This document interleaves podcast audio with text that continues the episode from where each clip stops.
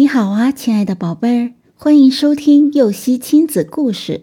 我是小幼熙，我和妈妈一起讲故事。送盐的小毛驴，有一头小毛驴，每天独自从家里出发，到一个店铺去送盐。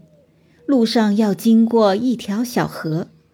有一天，刚下过雨，河里的水比平时多了些。小毛驴像往常一样去送盐。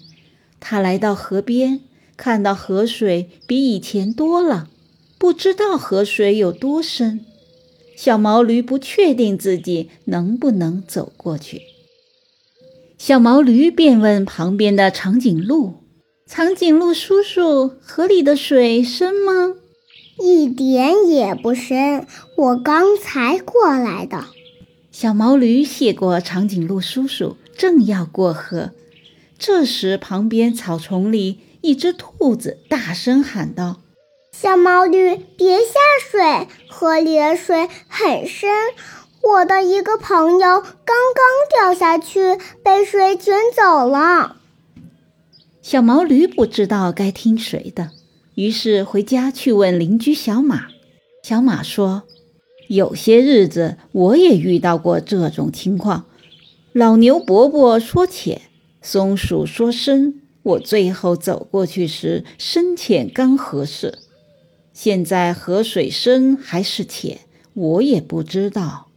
你只有自己试过才知道呀。”小毛驴听了小马的话，返回来。他先把盐从自己身上卸了下来，自己下到河里试了试河水的深浅，发现河水不像长颈鹿说的那么浅，也不像小兔子说的那么深，自己完全可以走过去。于是，小毛驴又背盐过了河，继续行走。